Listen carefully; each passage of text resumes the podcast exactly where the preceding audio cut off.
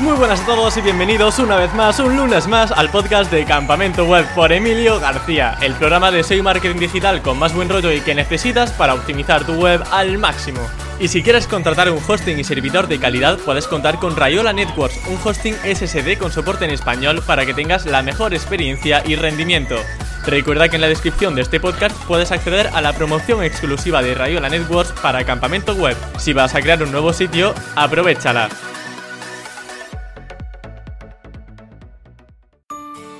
Si alguna vez has necesitado descargar plantillas para PowerPoint, seguramente conozcas la web de Slides Carnival. Yo al menos la he usado miles de veces y afortunadamente su creadora, Jimena Catalina, es una persona accesible y sin miedo a hablar de cifras. Tanto es así que nos contará que ahora mismo esa web genera 20.000 euros mensuales. En el episodio de hoy vamos a hablar con Jimena sobre cómo surgió este proyecto tan rentable, cómo ha sido su crecimiento orgánico en los últimos meses y las principales estrategias SEO que ha seguido para llegar a donde hoy está. Así que sin más dilación, doy paso a Jimena Catalina. Muy buenas Jimena, bienvenida a Campamento Web, ¿qué tal estás? Muy bien, encantada de estar aquí. Ni te imaginas la ilusión que me hace entrevistarte hoy porque aunque tú no me conozcas, yo llevo años visitando tu página web de Slides Carnival donde subes plantillas de PowerPoint y Google Slides. Yo es que ya te digo, he puesto plantillas tuyas en, mis clases, en la universidad, en conferencias, en cursos. Y vamos, es que me ha salvado la vida mil veces. Podríamos decir que eres mi salvadora. Así que bienvenida. prácticamente debe ser de mis primeros usuarios, porque vamos, para darle tanto uso.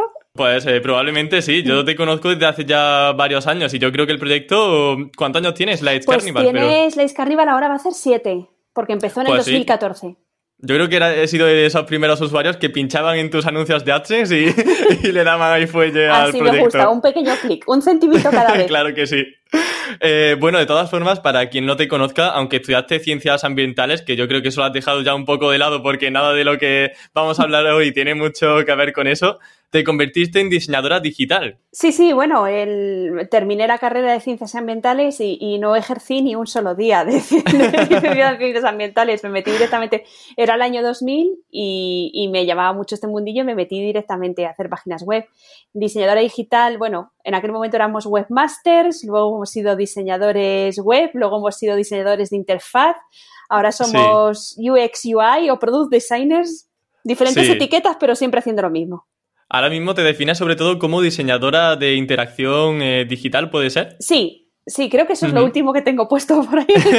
lo último que tengo diseñado ya al menos creo que sí que es eso. Así que y también trabajé, trabajaste reciente, bueno, recientemente, ¿no? Hace ya muchos años en Messenger, ¿puede ser que publicaste un tweet? Sí, en, una de las primeras agencias en las que trabajé, creo que era por allá por el 2005, teníamos de cliente a, a MSN de Microsoft y trabajábamos muchísimo con el Messenger porque bueno, yo no sabía que aquello era tan, no sé, tan nostálgico para toda una generación, oh, ¿no? Para, para, mí ni te imaginas lo nostálgico que es. Claro, lo con los zumbidos. Yo, vamos, mi etapa de, de, universidad no, pero de, la eso sí. Yo usaba Messenger a tope y la forma de comunicarme con mis amigos era, era eso, era Messenger y Twenty. Claro, para nosotros era como pues una herramienta de trabajo y, y hacíamos muchas cosas para Messenger, pues hacíamos juegos, hacíamos eh, emoticonos animados, eh, fondos, es que aquello tenía mucha vidilla.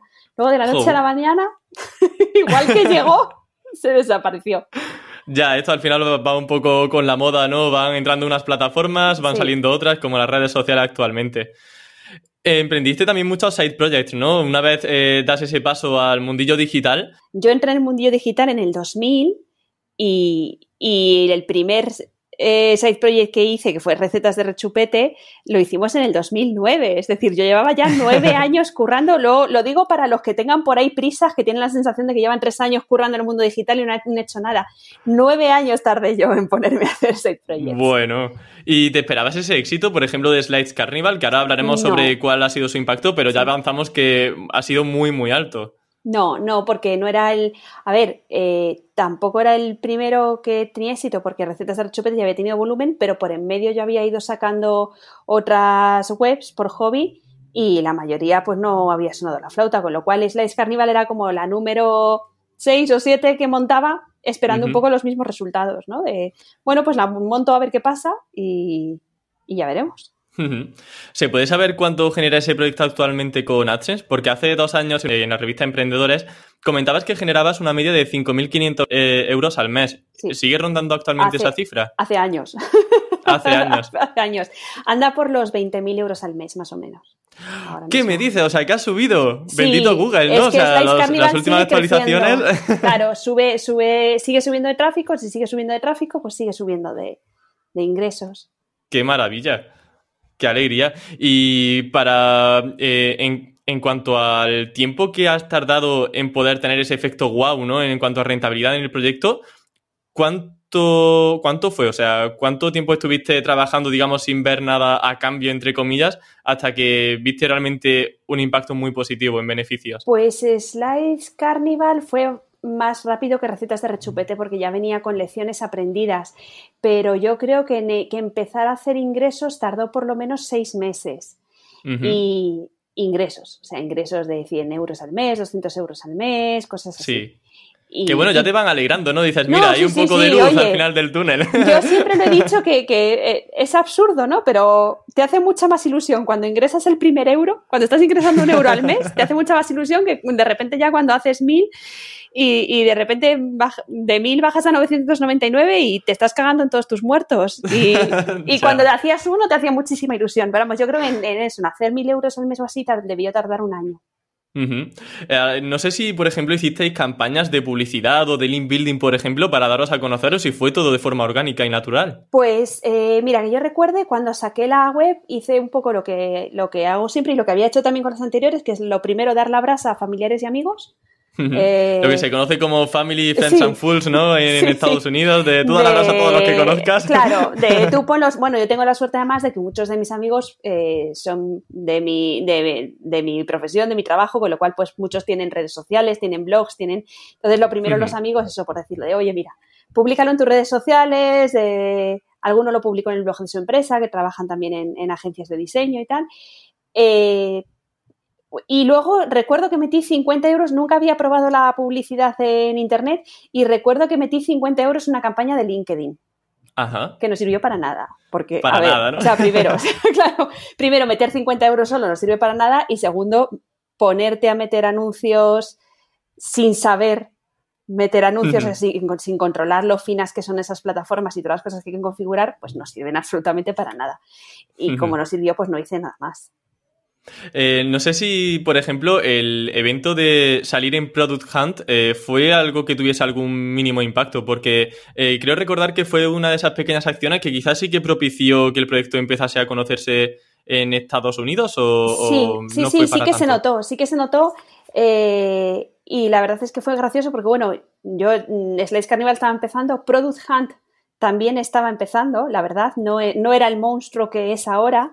Eh, es más, yo no subí Slice Carnival a Product Hunt, sino que en aquel momento el, el, dueño de la web iba buscando proyectos por ahí, fue él el que me escribió un email ah. de, oye, ¿qué te parece? Vamos a poner esto en nuestra web y tal día y si lo puedes enseñar entre tus amigos. y yo dije, pero ¿estos quiénes son? Qué curioso. Bueno, y a la gente que no sepa qué es. de todo, o sea. y a la gente que no sabrá qué es Product Hunt, eh, si quieres mencionar brevemente en qué consiste y cuál es esa plataforma. Pues Product Hunt. Es más tipo directorio, ¿no? Como un Meneame es, es una plataforma, sí, es como un Meneame de productos digitales, es decir, donde cada día sale un listado de productos digitales que ha que ha enviado la gente y se votan y digamos que pues los más votados ese día tienen un tráfico brutal, de manera que ahora la gente, eh, bueno, tienes toneladas de, información en Internet sobre cómo preparar tu estrategia para publicar en Product Hunt de la manera adecuada, el día adecuado, en el momento adecuado, ¿no? Y en aquel, bueno, en el momento eran unos matados de hambre como yo.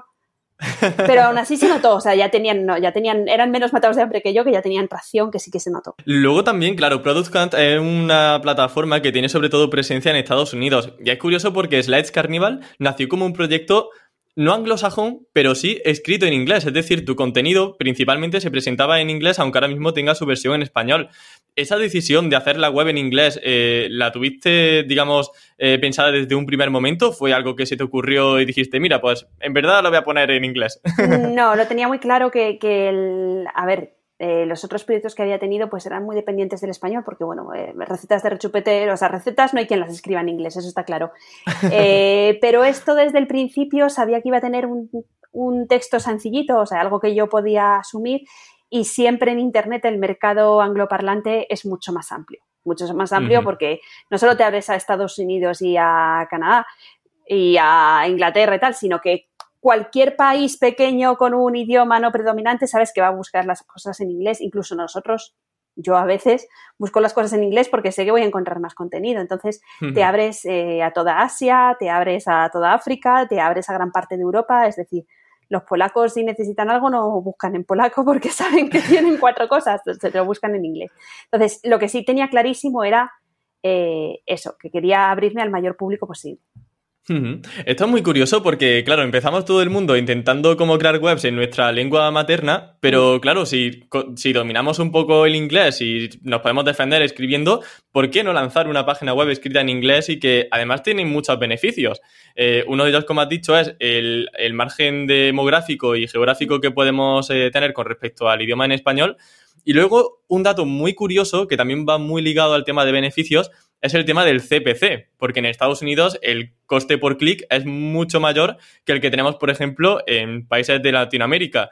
Em, imagino que eso también será un punto de inflexión importante, ¿no? Para tu proyecto, para Slides Carnival. Sí, yo, o sea, yo eso no lo sabía, lo del CPC, bueno, sí sabía que era un poco mejor, ¿vale? Pero no sabía que era tan descaradamente mejor, que luego además descubrí que, que, no solo es mejor en Estados Unidos, también es mejor en Inglaterra, también es mejor en Australia, es decir, Cualquier, en cualquier país que tenga mayor eh, nivel de vida, Producto Interior Bruto que nosotros, pues el, CPC es, más alto.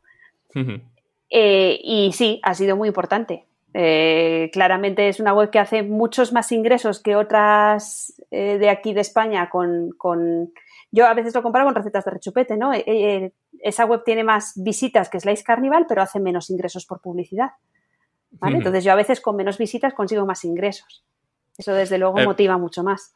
Claro, y también otra de las claves también por las que yo creo que ha podido ir bien es que primero es una web, bueno, en segundo lugar ya, eh, es una web de descargas, porque la gente ya va buscando hacer clic en algún botón de la web para entrar eh, en Google Slides, para descargar la plantilla en PowerPoint, y claro, un banner de AdSense allá es mucho más llamativo, imagino que eso también pues será importante, ¿no? Sí, eso se nota muchísimo. Así que la, gente entra ya con intención de descargar y hace clic en el, primer sitio que puede. Es más, durante un tiempo tuve que eliminar muchos banners porque aparecían muchos banners eh, que coincidían en... Tuve que estar muy pendiente de AdSense porque aparecían muchos banners de descarga la plantilla aquí y el botón de descarga del banner y se confundían con el botón de descarga de mi web y me parecía ya como de demasiado sucio, ¿no? O sea, era como, venga, o sea, sí, está haciendo clic todo el mundo, pero, pero esto no puede ser, porque todo el mundo que llega y hace clic acaba instalándose un software malicioso y no van a volver, ni lo van a recomendar, ni eh, me, van a empezar a escribir mails cabreadísimos. Entonces, durante un tiempo tuve incluso que hacer limpieza de, banners porque era demasiado exagerado cómo ciertos banners se orientan a nichos de descarga. Eso lo había escuchado justamente en algunas de las entrevistas que te habían hecho y me parece bastante ético y bastante honesto, pues eso, tratar al usuario también de la forma correcta, porque eso también ayuda mucho al branding y a la marca, que es algo que vamos a tratar también durante la entrevista, y que mucho del tráfico directo, bueno, mucho del tráfico que recibes es directo, y entonces pues eso también es algo muy positivo, porque ahí la marca, o bueno, que consultan la marca directamente en Google, y eso, quieras o no, ayuda de forma directa e indirecta en cuanto al SEO. Claro, eh, también, bueno, por un lado, es que si no lo haces es como matar a la gallina de los huevos de oro, ¿no? O sea, es, algo que en, un corto plazo te puede generar muchos ingresos, pero a largo plazo nunca es una buena estrategia. Eh, y luego, además, bueno, también es cierto que es una estrategia que te puedes permitir cuando ya estás haciendo ciertos ingresos y, bueno, pues digamos que entre 1.000 euros al mes y 800 euros al mes, pues estás dispuesto a sacrificar una parte, ¿no? Por, ser un poco más ético. Lo cierto es que cuando estás haciendo 100 euros al mes, pues ni, te lo planteas.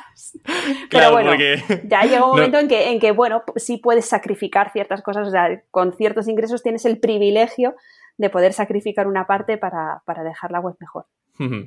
¿Y cómo es el tema de la interacción de los usuarios dentro de la página web? Porque yo al menos la forma que tenía de consumir Slides Carnival y que tengo de consumir Slides Carnival es ser ver una plantilla, luego veo otra, luego veo otra, luego veo otra, ya no sé cuál escoger, así que vuelvo a revisitar todas. Imagino que ahí eh, el tema de las páginas vistas por usuario estarán disparadas. ¿Aún no conoces Ahrefs, mi herramienta SEO favorita? Pues se trata de una herramienta todo en uno con la que podrás hacer análisis SEO como todo un profesional. Entre algunas de sus funciones encontramos la capacidad de auditar tu sitio, analizar a tus competidores, estudiar qué están buscando tus clientes en Google, descubrir los contenidos más compartidos de tu sector y monitorizar las keywords posicionadas de tu proyecto. Y ya tengas un nivel básico o avanzado, Ahrefs tiene las funcionalidades que necesitas para aprender a posicionar mejor y conseguir más tráfico. ¿Y tú? ¿Ya la usas? El tema de las páginas vistas por usuario estarán disparadas, ¿no? La media de páginas vistas por usuario es de 6, que es bastante alto. ¡Qué locura! O sea, me pensaba muchas, pero 6 son muchísimas. 6 son muchísimas, sí. Yo con otros proyectos, lo comparo con otros proyectos que he tenido y, también flipaba. Que es otra de las razones también por las que hace... Eh, muchos ingresos, que a lo mejor tiene 6 millones de usuarios al mes, pero se traducen en 20 millones de páginas vistas. ¿Vale? Entonces, claro, a más páginas vistas, más probabilidades hay de que terminen haciendo clic en algún banner. Y como dices tú, es una web de pajarear. O sea, casi todo el mundo que entra eh, pajarea. Abre varias, mira varias, luego vuelve, luego descarga. Incluso me han escrito usuarios diciendo, es que voy descargando las plantillas según las publicas una a una. Y me las voy guardando y me las voy guardando en Google Drive por si algún día desaparecen. Digo, bueno, qué ganas, pero oye, mira, tienen el ordenador lleno de plantillas, todo el disco duro lo tienen lleno de plantillas de, de Jimena. y mira, vamos a ir ahora al tema del SEO, del posicionamiento web, que yo creo que mis oyentes están ya diciendo, bueno, vamos a ir al tema, claro, al que tema son tu público, sí. yo te quería preguntar, Jimena, como no podía ser de otra manera, ¿cómo ha ido el posicionamiento web de Slides Carnival, de, Slides Carnival con las últimas actualizaciones de Google? Porque ya, por lo que me has dicho al comienzo, yo creo que bien, ¿no? Pues, pues mira, eh, ¿las últimas te refieres las de este verano? Sí, la de este verano. Y... de este verano. El pues, locurón, por ejemplo, vamos a Sí, pues mira, yo sospecho que mal.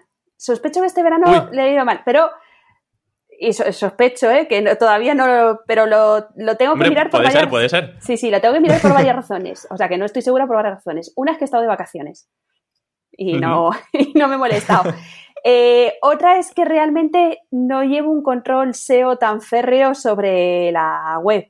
Entonces eh, lo miro de vez en cuando y, si veo que el tráfico ha bajado un poco, pues miro a ver de dónde pueden salir las cosas, ¿vale? Pero yo creo que el tráfico ha bajado un poco respecto a septiembre del año pasado, pero no sabría decirte si han sido las actualizaciones, si han sido que he perdido posiciones respecto a la competencia a lo largo del año, eh, Sí ha sido que me he ido de vacaciones un mes y llevo un mes sin publicar una... Google detecta que estás en la playa y dicen, pues vamos a bajar aquí la página web. Un mes sin publicar una puñetera plantilla. Entonces, eh, lo tengo, lo tengo que mirar. Podrían ser las actualizaciones, pero, pero podría ser simplemente que está bajando de tráfico porque, porque sí, porque no siempre se puede subir. Porque a Google le apetece, porque muchas veces son, claro, y lo que te digo es que no, no tengo una, no sé cómo ha afectado al resto de la gente, ¿vale? Pero no tengo una bajada brutal de tráfico. O sea, si, si me han afectado no ha sido algo que digas lo de, Dios mío, de repente tengo las visitas a la mitad. Sí, eh, y si echamos la vista un poco atrás, eh, porque ya en vista de que el verano ya sabemos que hemos bajado un poco, pero si por ejemplo nos ponemos el margen de un año o incluso de dos años, ¿cómo es esa gráfica de Analytics? ¿Vemos muchas montañitas y vemos eh, subiditas? Claro, es súper estacional, es una web muy, muy estacional como casi todas, y va sobre todo con el curso escolar, esta, se nota mucho. y además con el curso escolar de Estados Unidos, por ejemplo. yo el día de Thanksgiving, de Acción de Gracias, tengo un bajón brutal. No entra ah. ni Dios en la web, ni Dios en la web. Sin embargo, tengo picos de visitas al final de cada trimestre, cuando todos los chavales tienen que entregar trabajos y tal, y entran al final de cada trimestre, tengo picos. Luego otra vez en vacaciones es de nuevo la travesía del desierto, pero a finales de agosto, que vuelven ya los niños al cole en Estados Unidos, se vuelve a notar, y en Asia se vuelve a notar una, una subida. ¿Y hay correos que te manden los niños así que te hayan impactado o te hayan hecho mucha gracia? Porque te contactará mucha gente, ¿no? Imagino. Bueno, me mandan de, todo. Todas las semanas tengo, tengo eh, correos. Desde los guays de un poco lo que me decías tú, ¿no? De Jope, mm, me he terminado la carrera y todos los años he usado tus plantillas y es maravilloso y que los ofrezcas gratis, desde todas partes del mundo hasta gente que te llama para pedir plantillas, algunos amablemente, sí, y otros menos. O sea, recuerdo dos especialmente. Uno que me exigía una, una plantilla sobre el zoroastrismo y luego procedía a explicarme lo que era el zoroastrismo y era como, gracias, yo también fui al instituto, o sea, es como, no. Y, y, otra que me escribió como cinco emails que yo siempre respondía que no y me volvía a mandar otro que quería una plantilla de patitos. De patitos. De patitos. Quería, porque tenía yo otra plantilla con animalitos, pero no salían patitos y ella ah. quería una de patitos que, que sospecho que debería tener, pues, yo qué sé, 10, 11 años o algo así, ¿no? Sí, ¿no? El del zoroastrismo era más mayor, pero la de los patitos debía ser muy joven. Bueno, o quién sabe, ¿eh? que muchas veces la gente sorprende. Sí, sí, pero de esas tengo, vamos, tengo acumuladas en el mail, tengo 200 yo creo que podrías sacar un libro solamente con los emails que te mandan y ahí para, tipo el libro que tiene el hormiguero con las frases de niños, pues los correos que le mandan a Jimena. Sí, sí, de pidiendo plantillas de cosas surrealistas. Sí. Y bueno, siguiendo un tema, otra vez por el tema del SEO, eh, ¿cuáles son esas últimas acciones que has realizado para intentar mejorar el posicionamiento de la web? Sí, pues mira, eh, la verdad es que eh, empecé Slice Carnival en 2014 y siempre me he ocupado yo un poco de todo, ¿no? Del, SEO, del diseño, de publicar plantillas, de escribir las cosas en inglés, de las traducciones, de mirar las analíticas. Aquí decimos que, eres diseñadora, pero no eres diseñadora, eres diseñadora, SEO, eh, feo, eres de todo, o sea, un poquito de cada uno. personal se hace un poquito de todo, ¿no? Respondo los comentarios, respondo los emails, eh, decido dónde poner los banners, miro los ingresos. Y como más o menos hace un año, el otoño pasado, como que ya colapsé un poco, o sea, me saturó. Yo, mis conocimientos de SEO son básicos, ¿vale? Y ya llegué a un punto donde yo ya no sabía qué hacer más cosas de. No sabía qué más hacer para mejorar el SEO de la web, ¿vale? Así que decidí contratar un SEO profesional, porque, oye, ya estaba bien, que con 20.000 euros al mes de ingresos me lo podía permitir. Como siempre me dice mi marido, pero ¿por qué haces todo eso si te puedes permitir contratar a alguien? Y contraté a Alberto de, de ingeniero SEO, ¿vale? Que me ha estado echando un cable durante este año. Y una de las primeras cosas que él sugirió, pues fue eh, como aumentar la cantidad de, categorías que había y enlazarlas mejor entre ellas y enlazar más desde la home, tal. Y vamos, yo creo que me dijo, me comentó estos temas en, en septiembre o así, los apliqué en octubre y en noviembre ya se notó un pico de tráfico brutal, una mejora de posicionamiento brutal. O sea que por resumir aquellos aspectos, imagino que fue, eh, como comentabas, mejorar el enlazado interno y categorización, ¿no? que, la, que la página de inicio, por ejemplo, que suele ser la URL que acumula más fuerza, eh, tenga justamente a esas URLs principales para el negocio o aquellas categorías que tienen más búsquedas para que eh, Google la arrastre de forma predominante y también traspasen más autoridad hacia esas categorías. Sí, sí, sí. Ahí está. Luego, bueno, pues también detectó categorías que tenían muchas búsquedas y en las que yo tenía que empezar a, publicar, ¿vale? Que, ah, no estaba publicando diseños de esas plantillas. Que es cierto que hay, o sea, yo lo sabía, pero es que siempre hay ciertos temas que me han dado muchísima pereza y que me he resistido a hacer, ¿vale? Por ejemplo, eh, me piden muchísimas plantillas todos los años de tanto de acción de gracias, de Thanksgiving como de San Valentín. Y me da una pereza enorme y me niego. no te ves poniendo ahora corazoncitos en la plantilla, patitos, ocas. y Alberto me decía, es que San Valentín, es que se busca mucho. Digo, ya, ya, si me escriben correos todos los años eh, pidiéndome plantillas de San Valentín, pero no paso por ahí, o sea, por ahí no Mira, tú lo que tienes que hacer es crear una URL de San Valentín y poner un mensaje bien grande que ponga sois unos cursis. Ahí está. Lo que pasa, ¿sabes lo que pasa? Que al ser un proyecto personal tienes que balancear. O sea, es decir, hay un mogollón de tareas que, no te apetece hacer. ¿Vale? Eh, pues sí, un poquito de SEO es interesante, un poquito de responder emails es gracioso, un poquito de publicar plantillas, tal, pero cuando tienes ya la obligación, pues, de publicar una plantilla cada semana, si encima alguna te tienes que poner a hacerla de un tema que se te atraviesa, pues es que para, hacerlo a disgusto no. No, ¿vale? Sobre todo cuando es para ganar un poquito de tráfico sobre un tráfico grande que, ya tiene. De hecho, en cuanto al tráfico, eh, mencionaba antes el tema de eso, del tráfico directo, de las búsquedas de marca. ¿Cómo conseguimos potenciar esas, esas búsquedas de marca y ese tráfico directo? Porque imagino que mucha gente está fidelizada en Slides Carnival.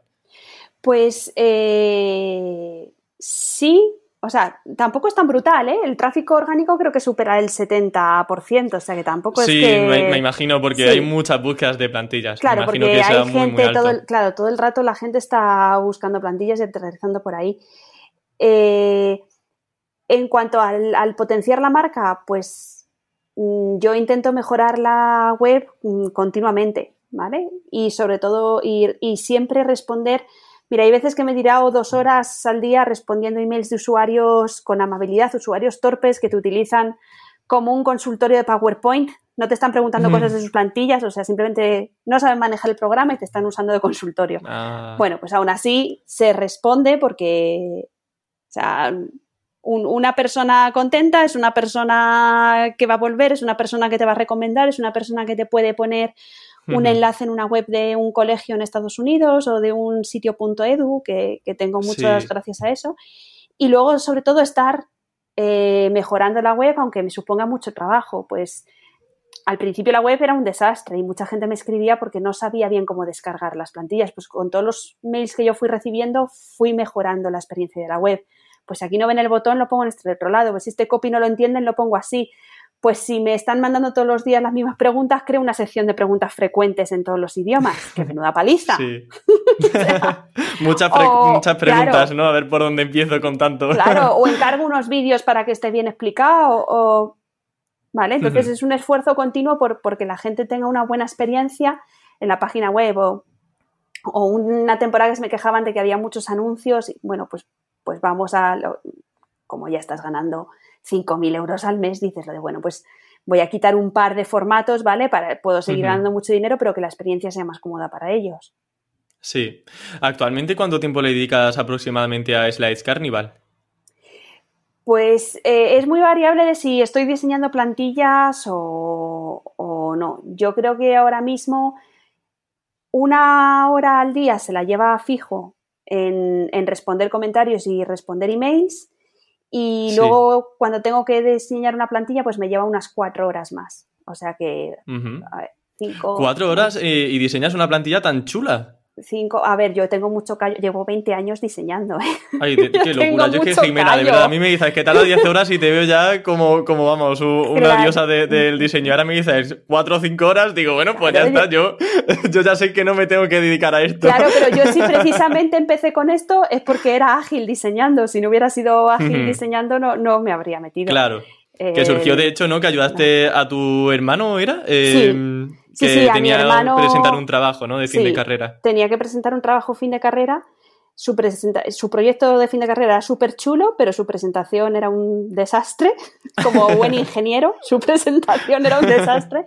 Y dije, venga, te echo un cable. Y yo ya sabía diseñar presentaciones porque en la agencia de publicidad lo hacíamos muchísimo, pero lo que descubrí al ayudar a mi hermano era eh, él había usado Google Slides, entonces me puse a usar Google Slides, descubrí que la herramienta estaba bastante más avanzada de lo que yo pensaba, ¿vale? Que era gratuita, que no había por ahí plantillas chulas de Google Slides, porque lo primero que intenté fue buscar algo y era todo un desastre, y que además, eso, para lo que solía necesitar un empresario, un ingeniero, ¿vale? Alguien que no estuviera dedicado al mundo de la imagen, pues en cuatro horas podría resolver fácilmente aquello con algo muy chulo. Eh, de hecho, a mí me encanta todo lo que estás diciendo de generar comunidad, de eh, también saber aprovechar el feedback de la gente, incluso, por ejemplo, pues para crear una sección de preguntas frecuentes. Y además algo muy importante que creo que ha sucedido con Slides Carnival y también pues con recetas de rechupete que llevas con tu pareja, con Alfonso. Em, cito textualmente una de tus intervenciones en otros medios en la que dices lo siguiente. Creo que encontré un buen nicho en el momento adecuado, me sube posicionar y a la gente un producto de calidad que necesita habitualmente. Y me encanta esta cita porque creo que resume varios pilares importantísimos para el éxito de un proyecto digital, pero yo quiero ir un paso más allá, porque ¿cuántos intentos de side projects has tenido y cuántos de ellos han tenido éxito? Porque has comentado que eh, ha sido un intento entre varios. Sí, yo creo que cinco o seis.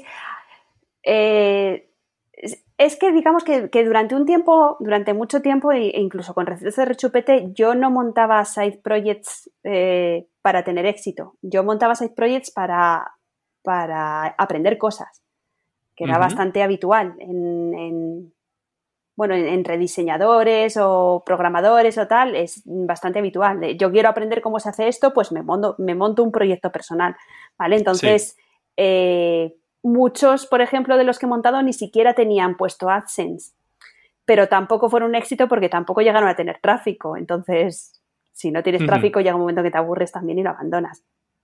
Creo que cinco o seis. Tuve un par muy graciosos. Tuve uno que se llamaba nada más, No hay nada más triste que lo tuyo.com. ¿Qué, qué página web más, optimista y más positiva. Era donde los diseñadores podían subir diseños. Eh, era como podías subir el diseño en dos fases, en plan de cuando tú lo diseñabas por primera vez y luego después del feedback del cliente, ¿no?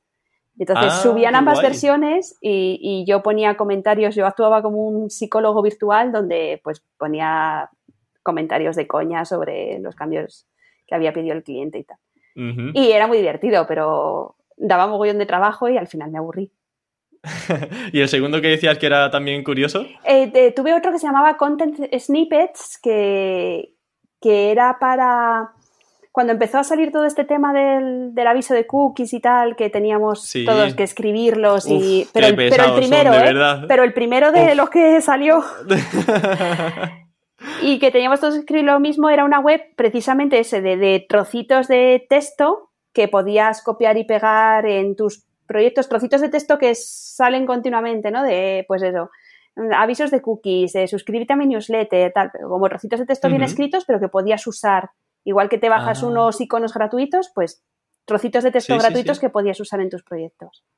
¿Y eso no funcionó? ¿Eso no cuajó? Pues eh, no funcionó mal y además la web eh, estaba guay diseñada, me llevé incluso un, premio, pero oh, no cuajó porque un, un, LAUS, un, que es un premio del, mundo del diseño, un LAUS de bronce. Eh, no cuajó porque yo me aburrí, porque no era mi, no era mi área. O sea, el, contenido no era mi área y me aburrí de publicar cosas. Yo aquí una conclusión que, bueno, saco dos conclusiones principales y una de ellas es que eh, al final eh, tus proyectos nacen de tus hobbies, de tus ambiciones, de tus pasiones. Imagino que, eh, vamos, a mí me parece un mensaje muy positivo porque, por ejemplo, en el mundillo conocemos los micronichos, que son páginas que se suponen que nacen de, de cero, pero con el objetivo único de ganar dinero y te da igual que no seas un experto en esa materia o que no te guste, que tu único objetivo es posicionar y monetizar.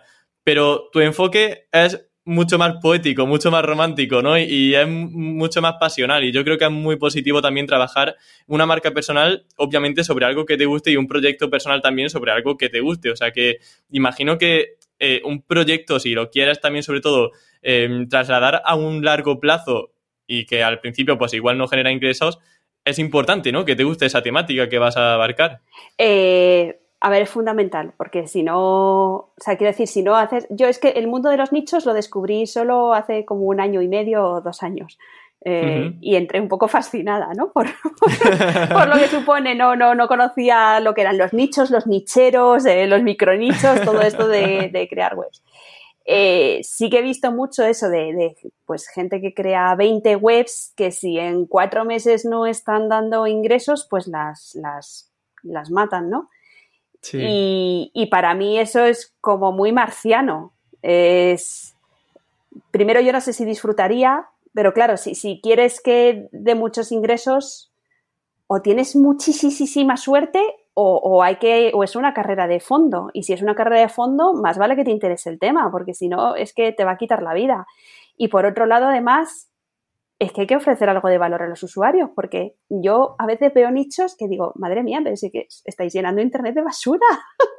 sí, sí, y vamos, total, te, doy, toda la razón, te doy toda la razón. Estáis peleando por los 10 primeros porque toda la primera página de Google de buscar lo que sea, sea quincalla. O sea, a mí me pasó el año pasado que, joder, eh, dormía fatal, me dolía el cuello, estaba buscando una almohada y, te vas a internet y haces lo de, hostia, almohada, y dije lo de, hostia putada, o sea, los primeros 20 resultados nicheros, y además es que te vas a ver los comentarios y dices, vale, me parece maravilloso, pero es que nadie ha probado esta almohada sobre la que está escribiendo y de verdad necesito saber cómo funciona la almohada porque me duele el cuello.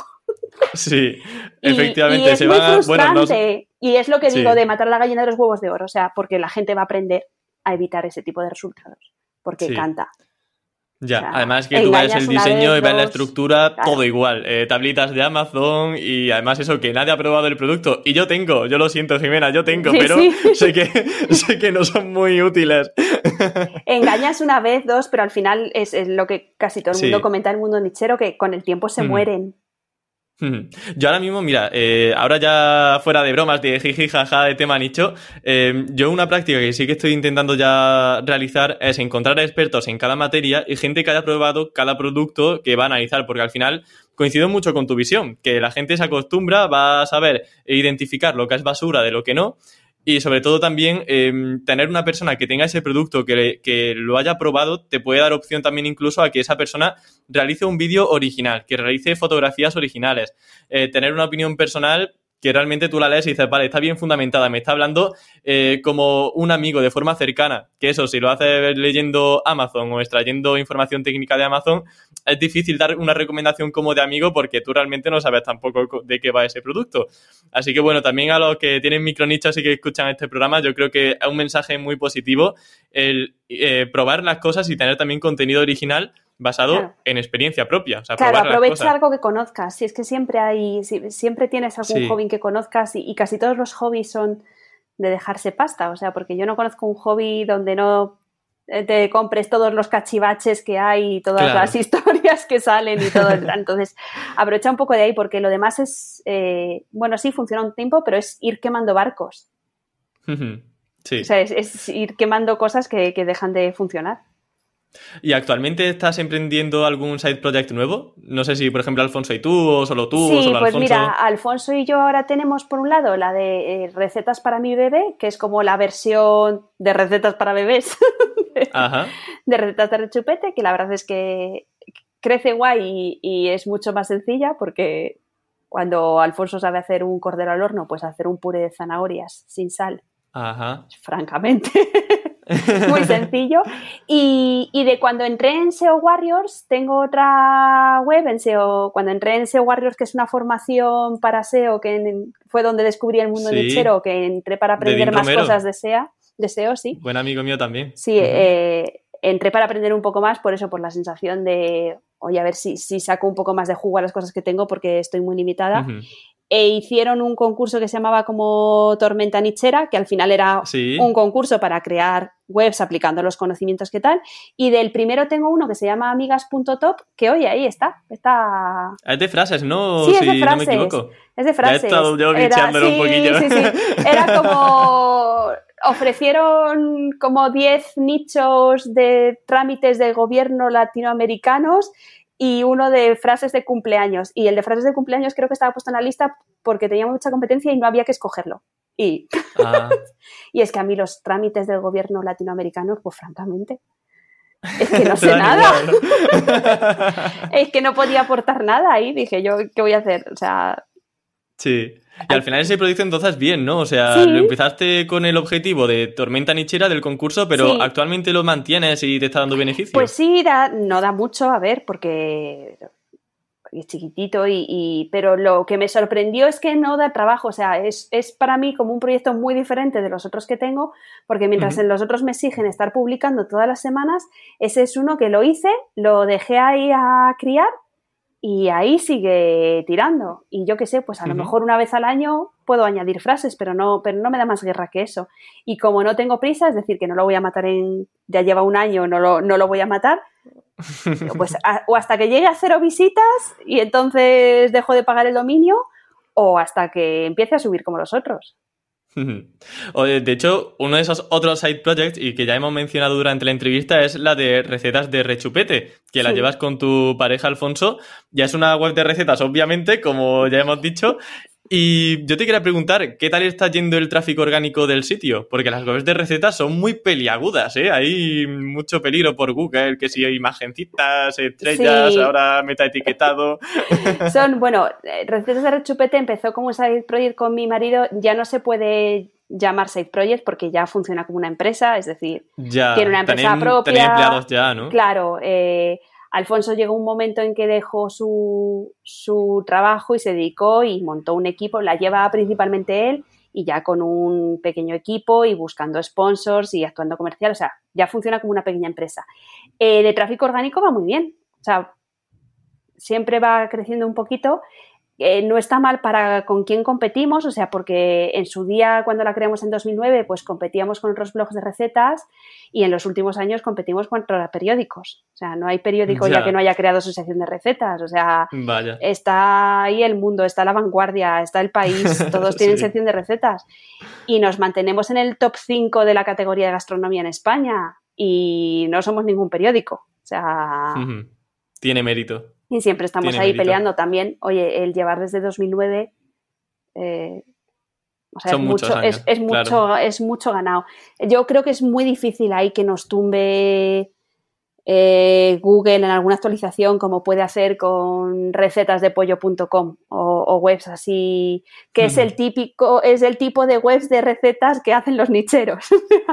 Tarta de Santiago.es, recetas de pollo.com, pollofrito.net. Ahí está. Entonces, eh, somos muy diferentes a eso. O sea, es, es complicado, requiere mucho trabajo, pero lo que son actualizaciones del algoritmo no las notamos. Em, ¿Cuál dirías que es el principal, la principal diferencia que existe entre, una web de micronicho de recetas y una web de recetas como la vuestra? Eh, imagino que algunas son un poco obvias, como el trabajo dedicado, em, pero incidiendo sobre a nivel práctico, ¿qué es lo que, por ejemplo, Alfonso hace con más delicadez eh, que otra web, que sea un micronicho así hecho rapidillo? Pues mira. ¿Dónde dirías que reside la diferencia? Algo que siempre mm, Alfonso se ha empeñado mucho y lo dice mucho las veces, que dice: Yo quiero que mis recetas salgan. Que salgan de verdad. Es decir, que la persona se ponga a seguir los pasos de la receta y la receta salga. Que no, te imaginas la cantidad, claro, que no te imaginas la cantidad de sitios que hay ahí fuera que te pones a seguir los pasos de la receta y no sale porque no está bien, no está bien puesto los ingredientes, no están bien puestos los... Se ha copiado, pegado de otro lado o algo así y realmente no sabe. Y él siempre ha puesto muchísimo empeño en, eso, o sea, en que sean recetas de verdad que se han cocinado.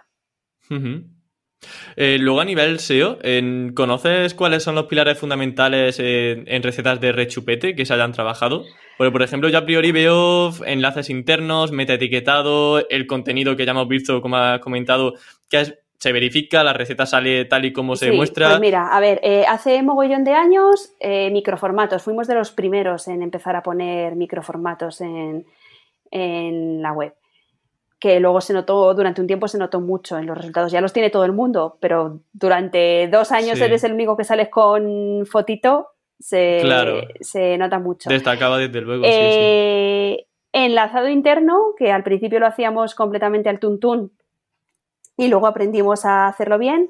Ahora estamos aumentando. Pues al, al, tuntún era que enlazábamos las palabras que nos parecían a las recetas que nos parecían. ¿Y cómo se tiene que hacer entonces, Jimena? Vamos ah, aquí a aprender un poco.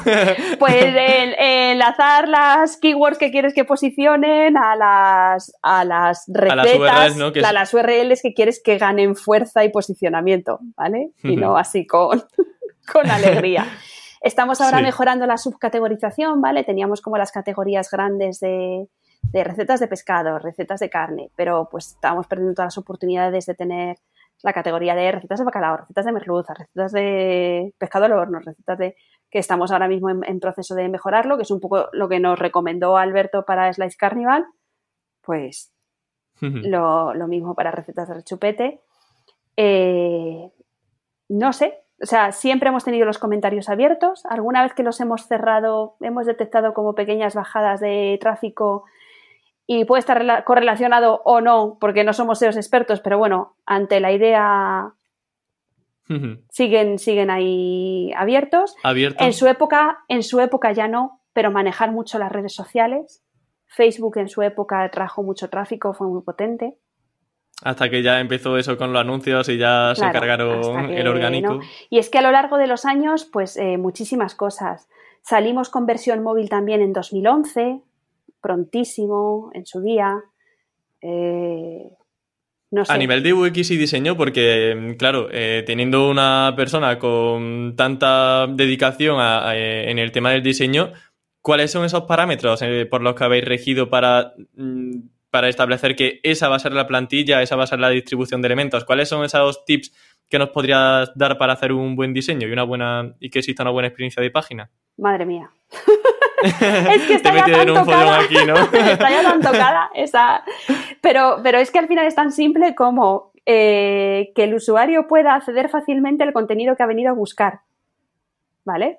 Y le tienes, y, si haces ingresos por publicidad, evidentemente le tienes que incordiar un poco, pero, pero no te puedes pasar. ¿Vale? Eh, esta manía ahora que hay de que llegas a una web y arriba tienes el banner de instálate mi app, abajo tienes el aviso de cookies, empiezas a hacer scroll y te salta un pop-up para que te registres en la newsletter. Eh, madre mía. Ya. entonces, eh, claro, aquí siempre intentamos mantener un balance y a veces nos cuesta mucho porque, porque oye, cuando dices lo de el ingreso o la experiencia de usuario, eh, lo que te pide el corazón es el ingreso, el ingreso. el ingreso que le den al usuario. Pero, y, ahí muchas veces tenemos, mm, Alfonso y yo, un tira, un día floja, ¿no? De yo tiro para el usuario, el tira para inglés, pero intentamos eso, mantener un balance de que el usuario realmente pueda acceder de manera cómoda al contenido que ha venido a buscar. Veo también que el diseño es súper limpio en recetas de, rechupete. No sé si ha sido a conciencia, por ejemplo, no tener apenas colores, eh, tener iconitos en los listados. Todo eso imagino que va también eh, pensando en el usuario. Poco a poco limpiando. También es cierto que las modas de diseño de cuando empezamos en el 2009 no son las mismas que ahora. ¿vale? Las cosas han tendido a ir, a ir simplificándose. Pero sí, de de pensar de aquí mi diseño tiene que brillar y distinguirme de otras webs a llegar un momento en que decir, bueno, aquí el diseño lo que tiene es eso, que trabajar al servicio de que la persona pueda hacer la receta y los textos se vean bien y, los iconos sean comprensibles y, las fotos pues de paso a paso inviten y ese tipo de cosas, ¿no? De el, el diseño siempre al servicio de la experiencia de usuario. Y ya para finalizar la entrevista, Jimena, última pregunta. Link Building, entonces, ¿de verdad que nada de nada? Cero patatero. Cero patatero. Bueno, primero por, por desconocimiento, ¿eh? Porque si yo, eh, si yo creo que hace unos años eh, hubiese sabido que el Link Building era tan importante, pues me habría puesto más a ello, ¿vale? O sea, por desconocimiento. Eh, y luego cuando, porque cuando llegas mucho tiempo y ofreces contenido de valor, de verdad, de verdad, que surge solo. ¿Vale? Existen, ¿no? Los enlaces naturales existen. Sí, existen. O sea, yo ni en recetas de rechupete ni en Slide Carnival hemos pagado jamás por nada. Mira, en recetas de rechupete tenemos enlaces eh, desde el país, por ejemplo, desde el, comidista, pues porque cuando Alfonso empezó el blog se hizo amigo de Miquel Iturriaga, que en ese momento también tenía otro blog que aún no estaba en el país, y luego, pues cuando Miquel lo contrató del país, pues eh, se siguieron enlazando entre ellos eh, eh, porque son amigos, se conocen, han comido el uno la comida del otro y saben que el otro cocina bien y enlazan sus recetas y ya está, y así de sencillo, o sea, ni, ni pagar ni, ni historias raras. Y así le pasó con muchos blogs, ¿no? Pues que es que son amigos, son conocidos, con lo cual se enlazan sin estos rollos raros que que tienen los SEOs de y te, compro y si tú me pones yo te pongo. Y en Slice Carnival pues pasó un poco lo mismo que fue los profesores y estudiantes agradecidos de encontrar un contenido gratuito y de calidad, empezaron a poner Slice Carnival en, las secciones de recursos de sus, de sus, las webs de sus colegios, pues que al final muchas veces son .gov, .edu, o sea, webs de universidades y así tira. Falta que te enlace el gobierno ya mismo, ¿eh? O sea, te quedan pocos dominios ya que te Voy a hacer una plantilla, la plantilla oficial del gobierno español, que me enlace. Porque son un drama, ¿eh? Los he mirado, los he mirado y utilizan muchas veces una plantilla por defecto de PowerPoint que me da... Que, se me caen las manos pues mira, ya puedes cuando lo, veo, cuando lo veo en la tele. Pero, a ver, claro, todo eso depende de cuánto tiempo tienes. Es decir, yo cuando trabajaba en, agencia de publicidad, pues a lo mejor el, creo que los SEOs sí, sí compraban enlaces. Pero claro, si tú tienes un cliente que te viene con un proyecto y que lo quiere levantar en tres meses, pues no te queda más remedio que comprar enlaces. Pero, o, o si tú has montado una web automática que en realidad el valor es justito, pues es que nadie te va a enlazar de manera natural más que tú mismo desde otros proyectos. Pero si no, realmente puedes esperar que terminan llegando. Qué guay. Pues Jimena, eh, la entrevista termina aquí. De verdad que ha sido un verdadero placer tenerte en Campamento Web porque me encanta conocer cómo una aparentemente no SEO consigue posicionar, posicionar y además de una forma súper mm, correcta una página web y que se va metiendo en el mundillo del posicionamiento web hasta el día de hoy que han conseguido, pues eso, que Slides Carnival sea una página de referencia en cuanto a plantillas, recetas de rechupete la quinta en su categoría. O sea que te deseo lo mejor también de aquí al futuro con los próximos side projects o empresas que emprendas y que lo dicho, muchísimas gracias por pasarte por Campamento Web. Muchísimas gracias a ti por invitarme. Ya voy avisando que ya tengo una edad y lo de hacer más side projects no, o sea, ya no, empiezo a pensar que hasta aquí he llegado, o sea, si los he montado precisamente es para disfrutar, ya están disfrutados y ya me dan ingresos para estar tranquila y yo creo que hasta aquí, hasta aquí la paliza de los side projects. Genial, pues nada, Jimena, a disfrutar de la vida entonces con esos side projects que ya tienes creados y a seguir dándonos plantillas, que yo estaré por ahí bicheando a ver qué nos vas presentando poco a poco. Es que sois unos junkies, sois unos junkies plantillas. Te voy a hacer una de patitos. Venga, perfecto. Y así tenemos también a la chica del correo contenta. Muy bien. Pues nada, muchas gracias, Emilio. Muchas gracias a ti, Jimena. Un abrazo.